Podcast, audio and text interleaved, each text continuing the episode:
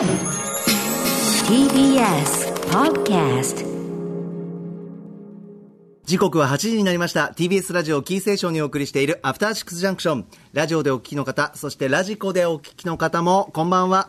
金曜パートナー TBS アナウンサー山本貴明と本日は歌丸さんも一緒です。よろしくお願いしはい、あますえーいさせていただきます。そして、はい、今夜のお相手は福田理香さんです。よろしくお願いしますよろしくお願いします。お願いしますお願いします。さて番組では皆さんから今週のアトロック振り返るメッセージお待ちしております。あの曜日の特集が良かった、あのライブが最高だった、あの話何度も聞き返しました、などなど皆さんのハイライトもお知らせください。メールアドレスは歌丸アットマーク tbs.co.jp 歌丸アットマーク tbs.co.jp です。ではこの後1週間のアトロックプレイバックしていきます。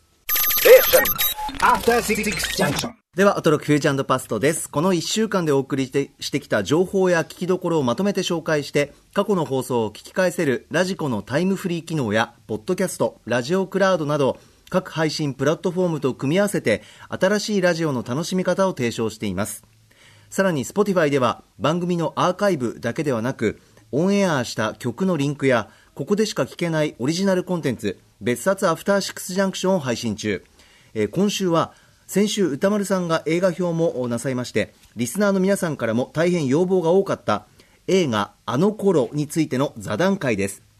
コンバットレックさん、ブブカの編集担当の森田修一さん、オキテポルシェさんとともにお送りしています。この後9時に更新されます。すべてがまとまっはいたプレイリストが便利でおすすめです。はい、非常に長い時間喋ってしまったんですけど たっぷり。うんまだ全然一部なんですけど本当になかなか歴史的な、あの貴重な証言となっているんじゃないかと思います。本当にモーヲタシーンの勃興期から盛り上がり期、でさらにそれがこうちょっとこう熱熱が冷めていくとある話であるとかですね、うんでまあその後どういうふうになってたかみたいな話でね。本当にあのまあ我々当事者っ当事者なんで、はいすごく貴重な話になってるんじゃないかと思いますのでぜひ皆さんお聞きください。はい、ぜひぜひ。はいさあ、ということで、フューチャーパストですが、福田さん、よろしくお願いします。お願いよろしくお願いします。はい、うん最近いかがでしょうか？えっ、と、そうですね。水曜日の日比さんの回ですね。ええまさにニュースみたいな。うんうんあの、加藤茂明さんが、はいはい吉川英治うん文学史地賞を受賞されたっていうの、ええおめでたいです。ね、おめでたい福田理香さんもね、うん過去にね、ああの、たっぷりと対談されてますもんね、加藤茂まさに今回のオルタネートのタイミングでね、本当に、うんええよかったなと思って。対談もされてうんたし、レシピも作られてという、そうですよね。いやいや、本当に喜ばしい限り。そうん。で、アトロクにもね、ご出演されて、聞いてましたよ。うん逆にそうだよね。これ、こうやってまたわーってなっちゃって、後だとまた呼びづらくなっちゃうからよかったな、あのタイミングで言われてね。はいそうですねうんはい。忙しかろうなんつって、こっちが勝手に忖度しちゃうんでね。うんいや、でもね、本当に、アトロクなくして、あのいやー。加藤シゲアキさん、ね。なしじゃないですけど。っていうふうにね、こう言質取ればいいんだけど、それをなんでお前取らなかったんだっつってね、コンバットレックに言われたんだけど、いや、なんか恥ずかしいからっていうか、それも聞いてました。はうん。なんで茂田と恥ずかしいんだ、この野郎なんつってね、すげえ詰められましたけどね。いやーね、そういう意味で言うと、なんか、こう、番組をね、聞いていた方が、あの、どんどん成長していって、ねいろんな作品を作ってくださるっていや、すごいですね。本当ですよ。うん本当に伊佐山先生とかもそうだし、本当に嬉しいことですよね。そうですよ。うん。うんはい。ね、そういう、じゃあそういう皆さんがそれぞれにね、1000円くれると嬉しいなという、それぞれ1000円問題1000円。うん、ですかね。ねえはい、さあそれではそんな福田さんとともにお送りしてまいりましょうこちらですここだけ聞けば1週間がわかるアトロクフューチャーパストパスト編。3月1日月曜日からのこの番組のパストすなわち過去を振り返っていきます。今夜も各曜日のアナウンサーが振り返りを行っております。まずは1日月曜日。月曜パートナーの熊崎和人です。3月1日月曜日振り返っていきましょう。6時半からのカルチャートークは月1レギュラープロ書評価プロインタビュアーの吉田剛さん。2月26日に発売されました書評の星座神プロ編。吉田剛のプロレス格闘技本めった切り1995から2004についてお話ししていただきました。7時からのミュージックゾーンライブダイレクトは夏川りみさんのスペシャルライブ音源をお届けしました。そして8時台の特集コーナービヨンドザカルチャーはノーナ・リーブス西寺豪太プレゼンツ洋楽スーパースター列伝。春だからカーペンターズ特集。まあ、カーペンターズの名曲の数々、私も知ってる曲ばかりではあるんですが、詳しいことについては正直あんまり分かっていませんでした。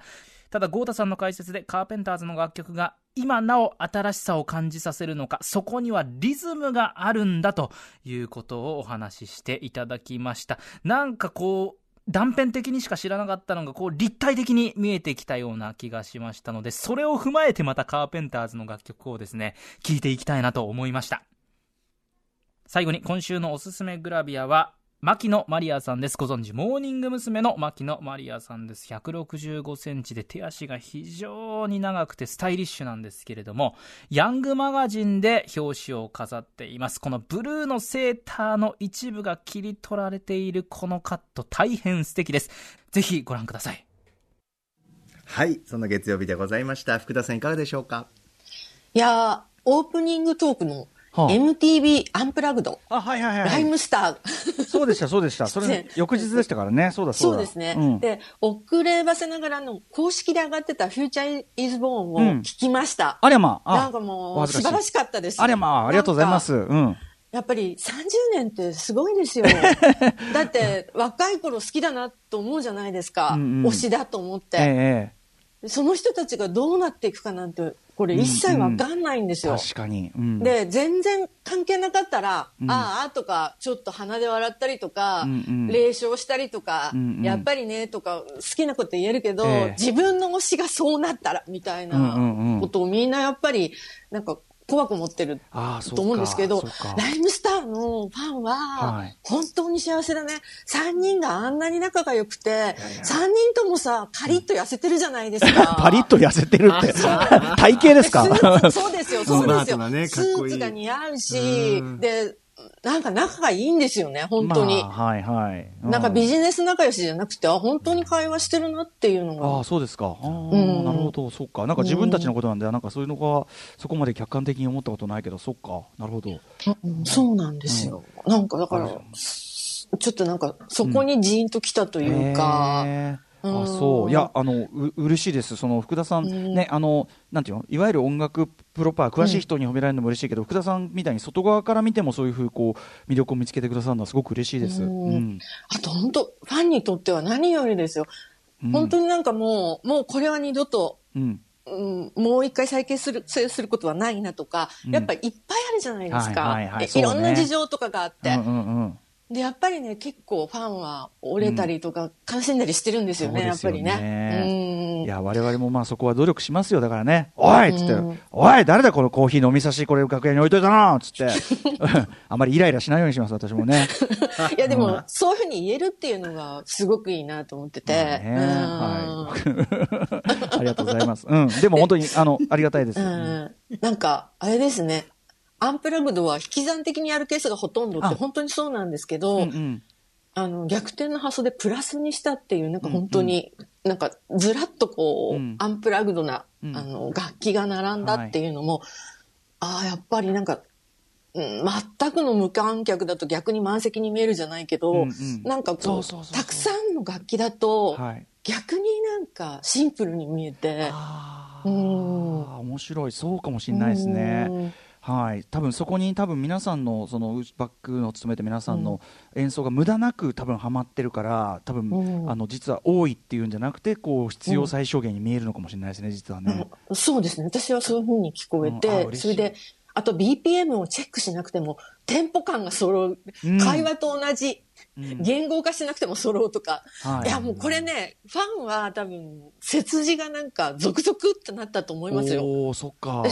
そんなことあるんだっていうか、全然音楽、あの、はい。できない方だから、うん。なんかそういう奇跡みたいなことって、やっぱりそうするとテレパシーとか、うんうん。なんかこう、さっきの電気じゃないけど、うんうんうん。何かそういうものがオンエアっていうか、はい。こう空気に乗って伝わってる感じっていうのが、ロマンチックですよね。うん、それまさにね、本当に電気とか空気、気なんですよね。だから本当気。俺たちが言う、その、いわゆるバイブス、バイブス連発しますけど、うんまさにバイブスって気のことで、なんか気が合うんですよね。まさに気が合う。そうわかる、人気って言葉があるじゃないですか。はいはいはい。人の気をどうやって集めるのっていつも思っちゃうの。うんうんうんすごいことですよ。人気があって、みんなが見てくれるとかって、うんうんはいはい人の気を集めてるんだなと思うなると、ほど。ちょっとなんかね、うっとりしちゃいますね。さっきはね、あの、うん電気とか言って平賀源内感がある言葉だとかも散々言いましたけど、やっぱそう気は大事だな、これな。うん。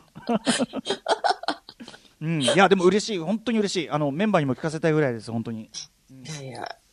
あと、イキリ言動も面白かったですね。あ イキリ言動のコーナー。はい。イキリ言動は、親の呼び方イキリ、学年そ史イキリ。うですね。うんえそうですね。が学年史イキリは最高です。すごいよね。あの、小3が小学5年生を買うというイキリがあるって、それ、当事者以外思いつかないですもんね、こんなのね。そう。やっぱ子供は天才だなと思いました。小5っていうのがまたいいですよね。小6でもないし。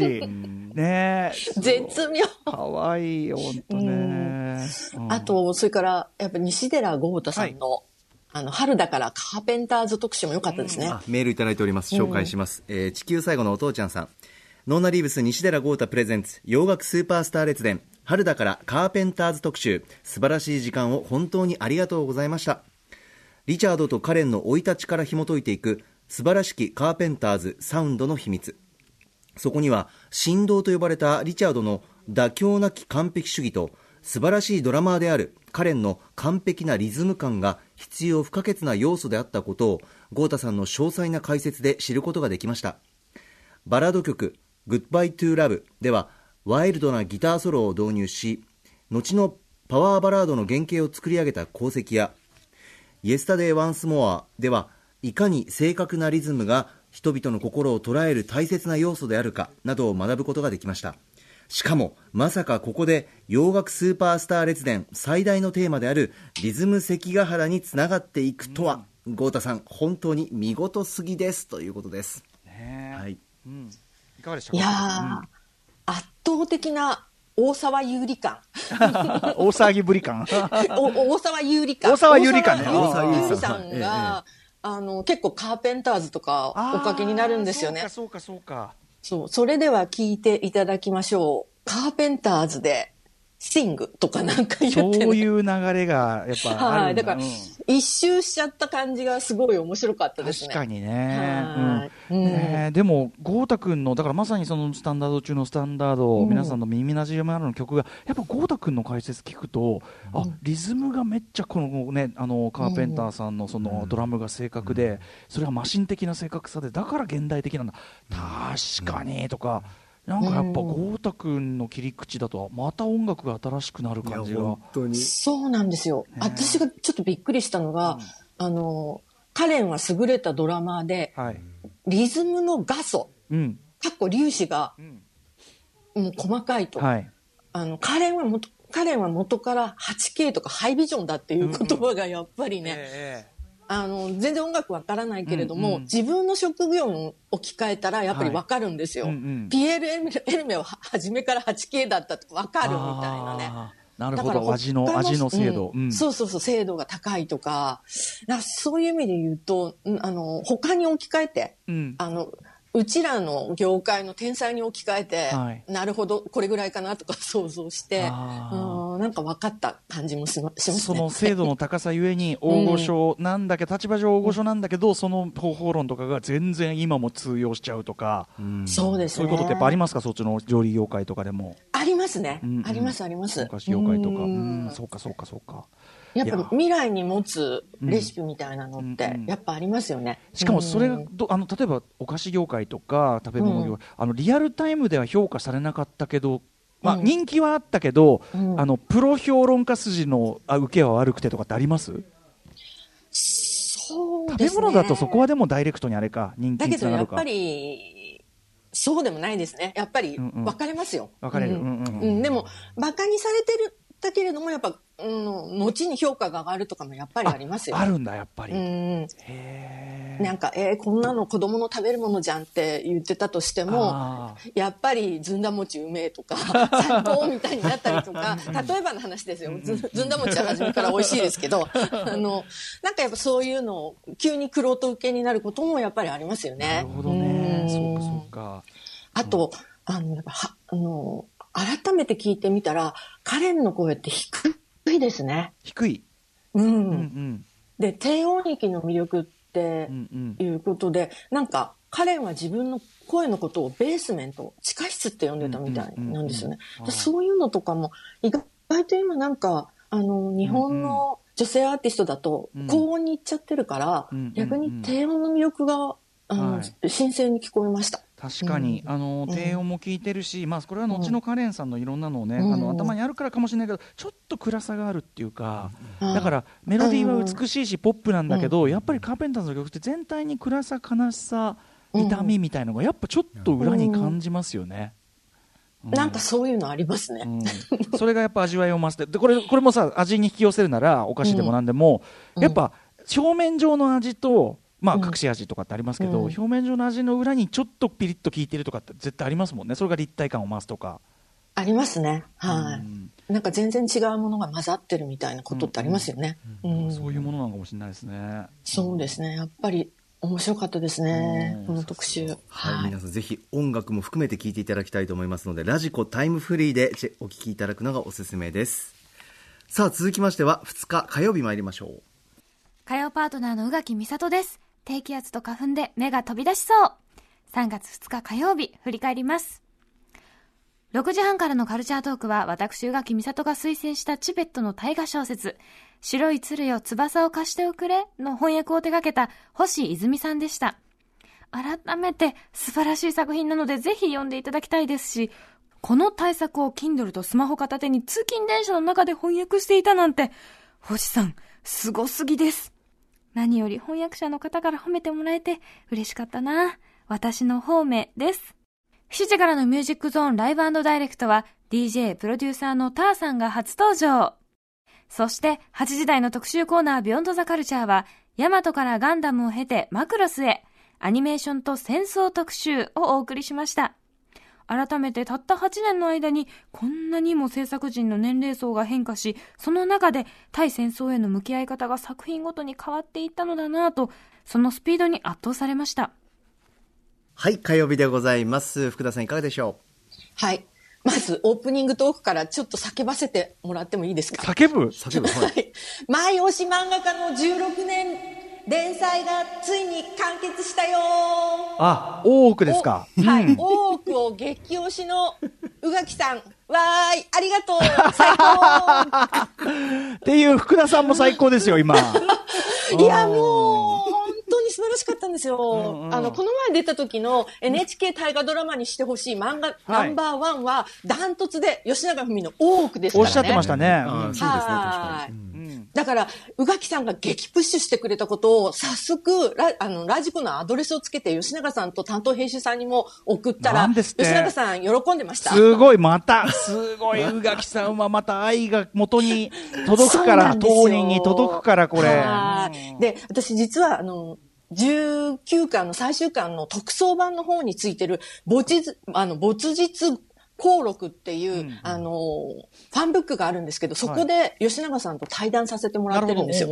はい、うんうんで、実は2001年の総演のフードコラム以来、うん多分10回以上取材とか対談をさせていただいていて、はいもう私の一番の激推し漫画家なんですよ。なるほどね。はい。でも、感慨深いでしょ、それはさぞかしだから完結って意味でね。深いですよ。私もう、あの、同人誌からコンプリですからね。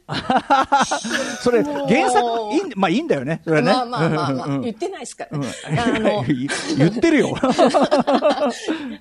あの、16年前に、あの、開始した時、うん今年完結するとか、5年ぐらいで終わるっていうふうにおっしゃってたんですけど、はいはい結局16年かかって、うんうん初めから SF 時代劇って言ってたんですよ。うんうん SF っていうことはサイエンスフィクションなんですよね。ええだから SF っていうことは、未来に起こるかもしれないっていうことを書いてるのが、うんうん。あの、こういう夢があるよとか、こういう悲惨なことになるよっていうのを、もしも、イフを書いてるのがやっぱり SF だと思うんですけど、はい。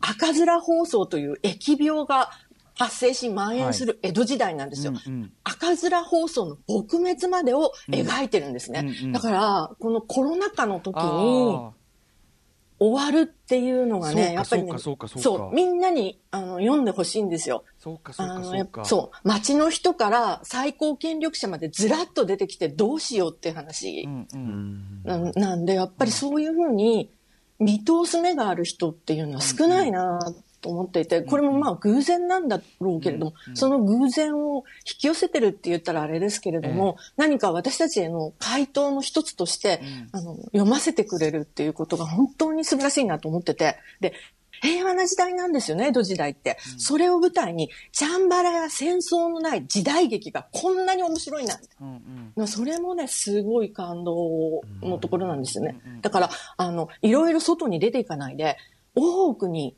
場所を限定しちゃうんですよ。はいだ全く動かないような話だけれども、剣謀術数だけで面白いっていうのがね、であと、凄まじい風土と装飾漫画でもあるんですよ。装飾うん。そあの装飾、あ、服飾ですね。装飾も入るんですけども、うんうん美術も含めた衣装でそうそううんうんそうです。清掃の意味っていうか、まあこういう時代だと、いや、着飾っちゃってとかよく言われたりする可能性もあるじゃないですか。はいはいだけど、いや、そうじゃないと。あの場所で、この場所で清掃するのは意味があると。清掃は戦争のない時代の鎧と刀であるっていうことは、を一切ダサい説明台詞はなしに、ずーっと続いていくんですよ。だから、本当は、その、赤面放送っていうテーマがあるんだけれども、あの服飾とか、フードに関しての、あの、なんだろうな、脇のラインをぶわーっと来てて、でそこにもいろいろな愛の形が 展開されるっていうか、3代目から15代目まで行きますからね。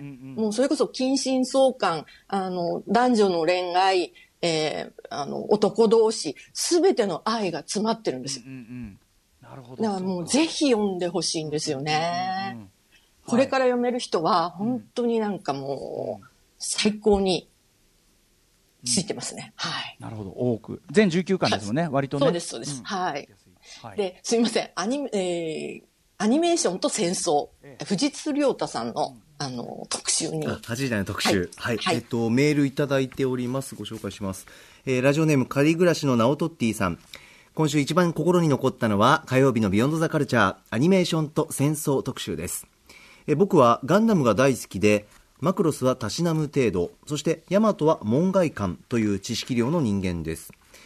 1974年のヤマト、1979年のガンダム、1982年のマクロスと10年に満たないタイムスパンでクリエイターの世代は一回りも二回りも若くなっていることそしてその世代間の隔たりがそのまま作中で描かれている戦争との距離感に直結しているという指摘にはさすが藤津さんあっぱれと膝を打ってしまいました。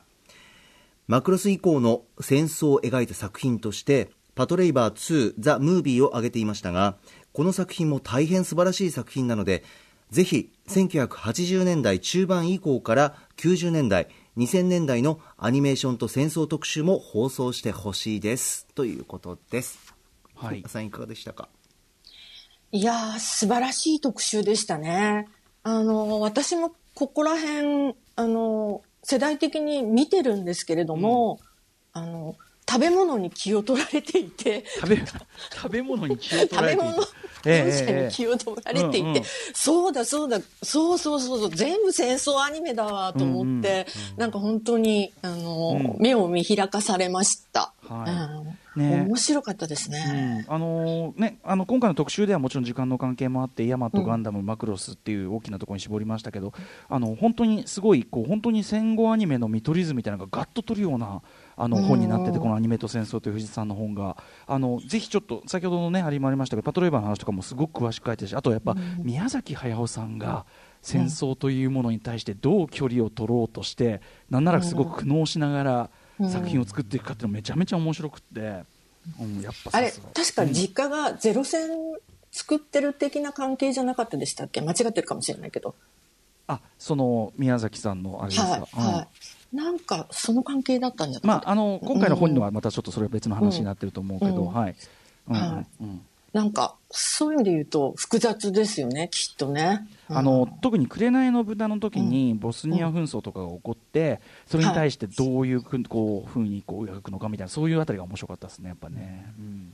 そうですか。私も絶対ちょっとこれは読もうと思いました。はいすごく本当におすすめでございはます。はい、あと、その、ななんだろう、作った側のプロフィールというか、あの、国民学校に通ったけど、戦争には行ってない屈折した思いとか、なんか、それを聞いたらなんか、あ、わかる。あそういうことかとか、うんうん。その次の世代だと、なんか、あれですよね。うん、富野さんだけは戦中派だけど、安彦さんたちは団塊の世代とか。そう、ですね。うんううんん、うん。それより若くなっちゃうと、あの、マクロスだと、なんかやっぱ、新人類とか、オタク第一世代がスタッフ。もともとアニメが好きで作ってるような世代、だからでもねそういう意味ではやっぱヤマトのねじれが面白かったですね。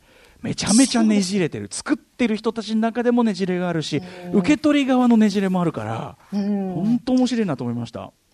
私もだから子供心に、戦艦ヤマトっていいのかなってちょっと思ったりもしたし、うん。うん。それでやっぱ戦後教育じゃないですか、はいだから、うんなんかどういうふうに捉えていいのかなみたいな。でも、はいやってることはそのコスモクリーナーを取りに行くっていうことだし、だから敵は戦中ナチスで、で自分たちは戦後日本っていうめちゃくちゃ都合のいいねじれが あるあたりとかも面白いなと思って。そうですね。あと、あの、波動砲のあの真正面がの、菊の拷問だったとかね。私もびっくりしてしまって、やっぱさすが詳しいというか、うん。なんか、あの、その、うん。1、2、3部に分けてお話しいただいたんですけれども、うん。わかりやすかったですね。ね。うん。さすがでございます、藤井さん。うん。こういうまとめができる人っていうのがすごいんだよな。なんかこう、ね。わかりやすいっていうか。そうですね、藤井はいさんのね、あの語り口とかご著書って、本当にあのすごく兵に入ってくるのに、研究としてはものすごくあのまとまってるっていう感じで、うん。やっぱさすがですよね、すごい。8時台の特集コーナー皆さんぜひチェックしてみてくださいさあ続きましては3日水曜日参ります水曜パートナーの日々真央子です。3月3日、ひな祭りの水曜日振り返ります。6時台のカルチャートークは3周年を間もなく迎える HMV&BOOKS 日比谷コテージの店長、花田奈々子さんが登場です。春に読みたいおすすめの本をご紹介いただきました。花田さんがすごいって言うんだから本当にすごいんだ。気になる3冊ご紹介いただいています。そして7時からのライブダイレクトは高井幸喜さんのプロジェクト。最後の渋谷系アーフォリージェットが初登場。有料配信ライブもありました。この有料配信ライブですけれども、ライブマインというサイトにてアーカイブ1週間配信します。見逃した方はぜひそのサイトでもご覧ください。そして8時からの特集コーナービヨンドザカルチャーは、元アメリカ大統領は文化系世界最強のパイセン、カルチャーキュレーターバラク・オバマ特集、第2回の小説と文房具編。2月3日にお送りした音楽編に続いて、今回は小説と文房具編お届けしました。毎年夏に推薦図書リストを発表するなど、大の読書家でもある第44代大統領バラク・オバマさん。そんな彼のブックリストを分析するとどんなことが読み取れるのか、そしてこのリストの中から今の日本の読者におすすめはどんな作品があるのか、などなど、アメリカ文学様々な作品を翻訳してこられました翻訳家の木原義彦さんに解説していただきました。オバマさんのブックリストから分析するオバマさんの本の読み方であったり、その向き合い方、またリストに何を入れるかといったそのチョイスの絶妙な距離感とバランス力、聞けば聞くほど目から鱗でした。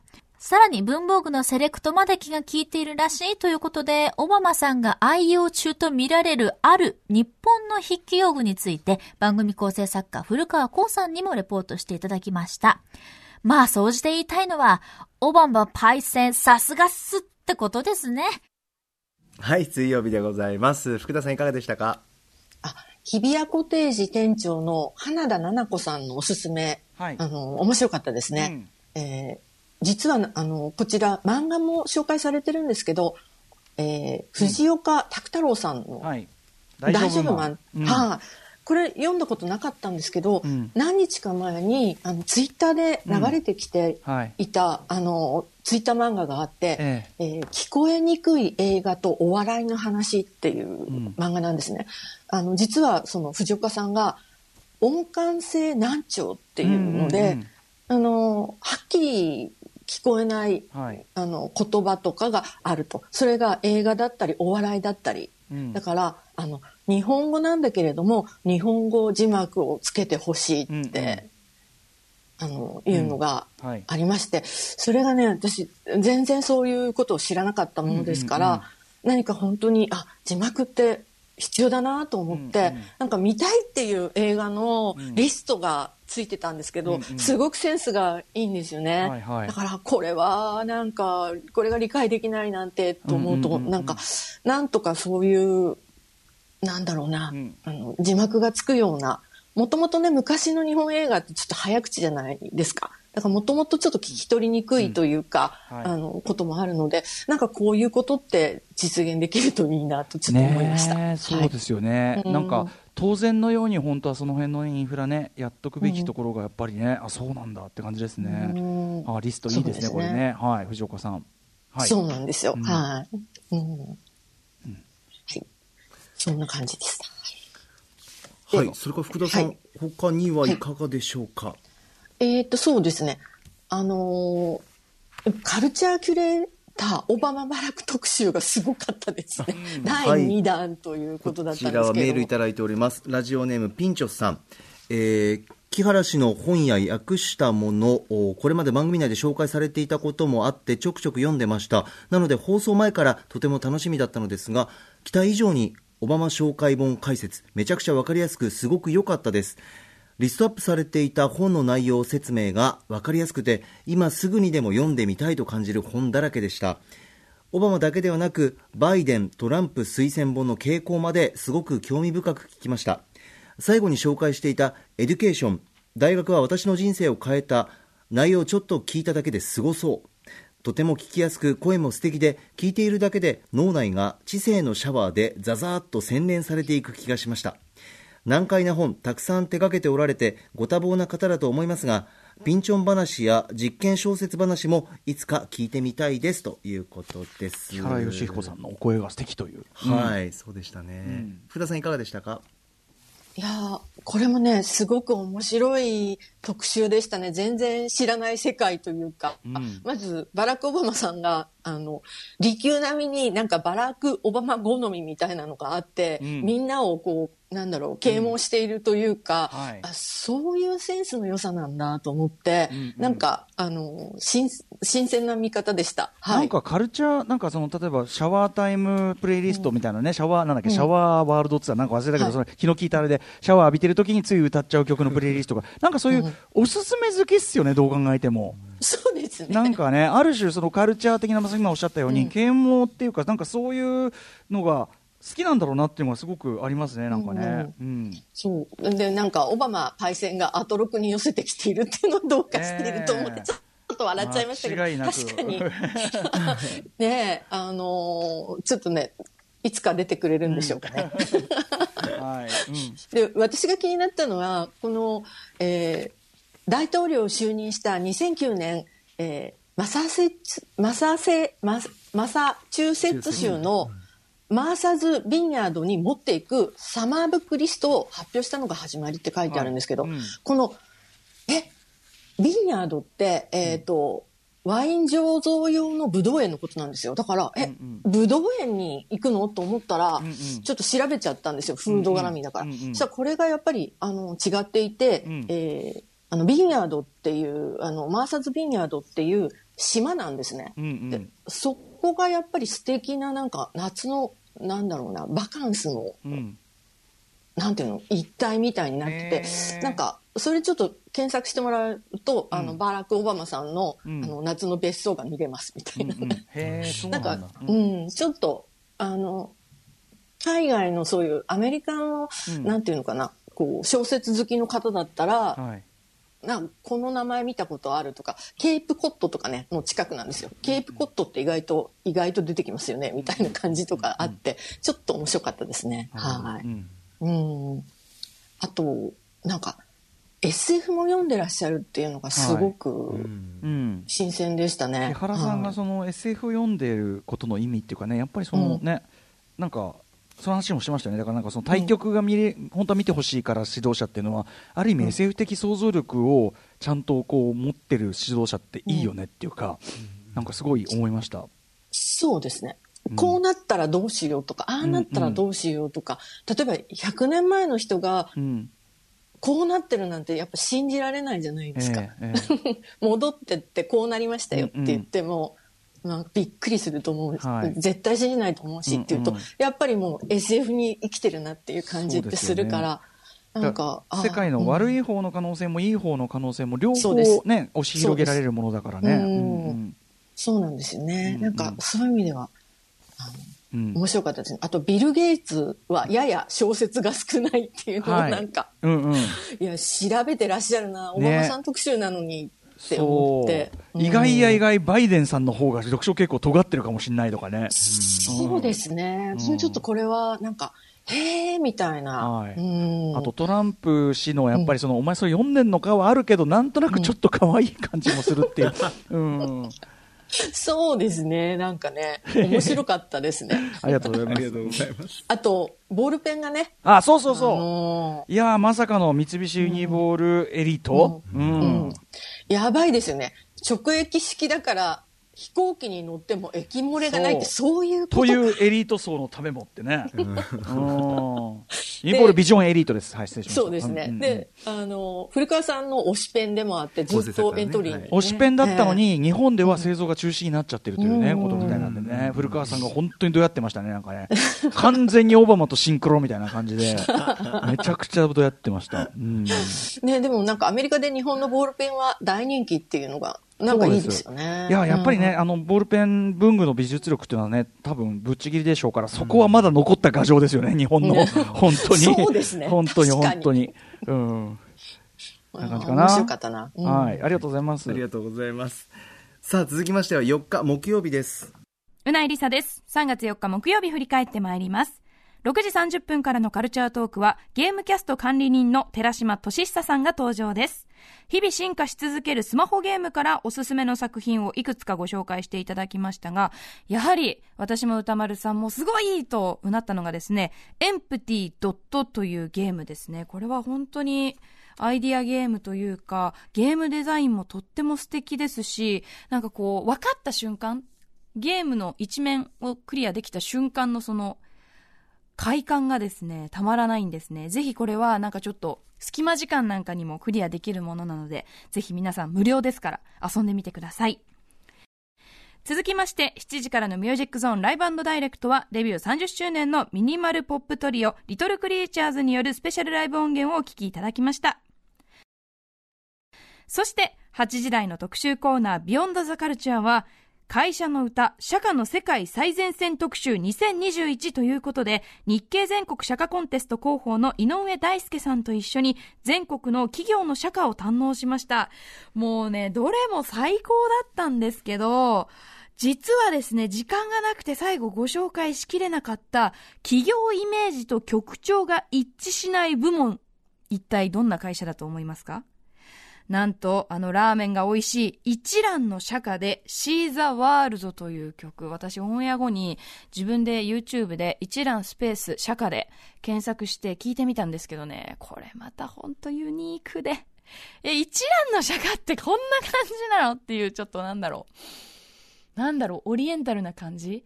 なんか、See the World っていうタイトルにもあるように、やっぱり海外進出を考えてる感じとか、なんかでも歌詞にはやっぱりその何ですかね企業ならではの思いみたいなものも込められていてとっても面白いのでぜひ皆さんも一覧の社歌も聞いていただきたいですね。TBS もねなんかいいんじゃないですか？令和の時代に新しい社歌を。ユニークな人材たくさんいるんで。作ってみたらいいんじゃないかな。と思ったぐらいです。ということで以上木曜日でした。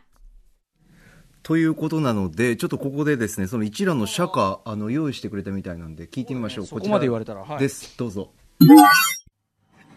お送りしているのは、一覧の社歌で、シーザワールドです。まさかのこれ、アイリッシュ歌謡っていうか、ね、なんでアイリッシュ確かに。アイリッシュ &AKB って感じね。ああ、なるほど。で、うん。導入っていうか、イントロはなんかすごくこう、アジアンテイストっていうか。アジアっていうか、いや、でもやっぱりアイリッシュだと思いますよ。アイリッシュな感じ。うんあーなるほどなるほど。そう、あと、ちょっとメロディーは木枯らしに吹かれてって感じですかね、そうですよね。キョンキョこれは確かに。確かに面白いな。うん。いや、でもその、うん、その一覧の、ほら、この、うん、なんでっていう感じがありますね、やっぱね。今これ、ズームの画面出してくれてるのはミュージックビデオですか？んそうですよね。ミュージックビデオはまあ社内の人がね、いっぱい踊ってる。まあ、この、この手のやつにはよくあるやつなんそうですね。ですけど。ラーメンが映っうんたりとか、なんかラーメン持ったりとか。一覧見はないですけどね。やっぱ世界に向けてってことなのかな一応海外では7店舗進出しているらしくて、ニューヨークには2店舗あるっていう情報もありまあすが。そうなんですね。じゃあニューヨークでそのね、アイリッシュだからやっぱり警官の皆さんが行ったりとか。そっかそっか。すごいなあはい。ということなんで、せっかくなんで、あの、8時台のこの特集コーナーが振り返りいきたいと思うんですが、福田さんいかがでしたか？いやー、あのー結構なんか名言が出て、うん。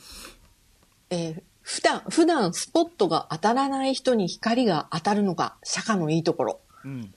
社風がわかるのがいい釈迦です、みたいなこととか、なんか井上さんがすごいおっしゃってて、はい。なるほど、と、うんうんそれにしても、まさか去年もやったのに、今年やって193社の応募があったっていうのに、うん。びっくりしてたんですけど、はい。あの、実は結構社会を変える会社があるんだっていうのも、ねなんか、そう。ねね状況によって。そう、い釈迦なんてそんな毎年できんのって思ったんだけどね。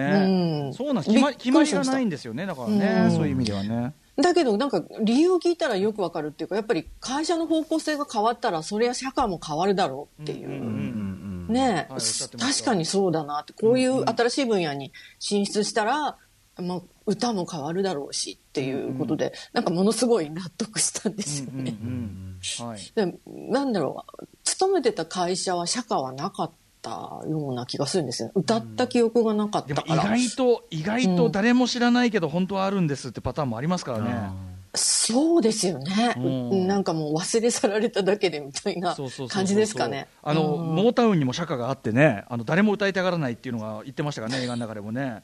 そういうこともやっぱあり得るかもしれない。うん。ダサすぎるっつって。うん。で意外とそのなんだろうその西原商会さんのクレイジーケンバンドはいの西西原商会の世界とかもすごいぴったりだなと思う思うしでも、はいそのこういうなんなんていうのかなプロの方が歌ってる社歌がこんなにあるとはと思ったんですね。はい大黒摩季さんとかね、平木ひとみさんとかね、ばっちりね、やってましたもんね。うんびっくりしちゃった。なんかやっぱパンチがあるのがいいんでしょうかね元気になるっていうか。そうね、あとは普通に社長がファンとかそういうことでしょうけどね。確かにそうですね。あと、小室哲哉さんが全く小室さんに、そうそう。うん Internet for Everyone っていそう、GMO インターネットグループのうん。 Internet for Everyone なんだけど、ね、オーケストレーションでね、うん。なんか、そうなんですよね。全然小室感ないし、インターネット感もないっていう。ちょっとそれ面白かったです。これは誰も当たらないですよね、ね。きっとね。めちゃくちゃ多分 GMO さん的には気合い入れて依頼したんだけど、多分出来上がった時に一瞬、あって思ったと思うんですよね。ああの、すごく力入れていただいたのはいいんだけど、あこっちですか、はい、っていう。なるほど。路線がね。なるほど、ねはい、意外ないただきました、ねみたいな。そういうくだりがあったと思う。うん私ちょっと初めの出が出だしのところで、はい、ピンポン、服部家の誰かとか言いそうになっちゃって。あーやっぱりねなんかやっぱそうかこう、うん大きな感じじゃないですか。そうですね。うんうんうん。いや、だから、ちょ、ちょっとなんか本当にもうちょっとベテランっていうかね、め、なんかこう、古い人かと思ったらね、面白かった。そうなんですよね。あとやっぱ、夜な夜なエールさんのね、はいあの、入社1年目の社員が作った社歌みたいなのとかも、ビールで作ろう。ビールで作ろうすごい、ううんん。坂本九感があって、可愛かったですね。そう、ん坂本九巻とか、あと、うん明日があるとか、ねそうですね明日があるさ的な感じでよかったですよね。やっぱでもやっぱはい社風だよね。やっぱ、ああ、夜な夜なビールきっとこういう感じだろうなっていう。うんうんやっぱちょっとこう楽しそうだから、なんか、あ、入社してみたいなってそうですよね思う人が。ううん。本当。やっぱ元気がいいとか楽しそうとかは、ね、大切なのかも。そうですね。あと、やっぱ、クレディセゾンの、私のセゾンが、私セゾンまさかの、いや、最初に度肝抜かれましたね。東池袋まず50、50セ、そう52。52回っていうフロアがそう、52回か。ごいかっこよかったな、あれも。そう、中畑隆さんの作詞っていうのがもう本当に往年のその西部文化世代っていうか、う,、ん。ドンピシャねセゾン、そう、世代からしたら、この名前をもう一度、あの、セゾン絡みで聴けるなんてって、懐かしいですね。はい、ありがとうございます、えーいろんな曲流れますんでこちらの特集はぜひ皆さんラジコのタイムフリーでチェックしてみてください。さあということで本日振り返りで紹介した各コーナーですがラジコのタイムフリー機能やスマホアプリラジオクラウド Spotify アンカーなど各配信プラットフォームのポッドキャストでもお楽しみいただけます。以上ここまでアトロクフューチャーパストパスト編でしたこの後は来週1週間のアトロクの予定まとめてお知らせします.ではここから来週1週間のアフターシックスジャンクションの予定を一気にお知らせします。まずは8日月曜日。6時半はライターの中溝康隆さん。聞けばプロ野球の開幕が楽しみになる最新の辰則談話を伺います。7時は DJ あげてつさんが初登場。8時はアメリカのスタンダップコメディにまつわる5つの誤解を解く特集。by 作柳川。続いて9日火曜日。6時半からは声優エッセイスト日本 SF 作家クラブ会長の池澤春菜さん登場。おすすめの小説をご紹介いただきます。7時は秋葉原もぐらとの月1コラボレーション企画。第2弾は番組初登場コレートさんです。8時はアジアンミュージックジャンクションモンゴルヒップホップ特集 by 島村一平さん。10日水曜日6時半はロックバンドトリプルファイヤーの吉田靖直さんが登場。7時は中野綾とセントラル。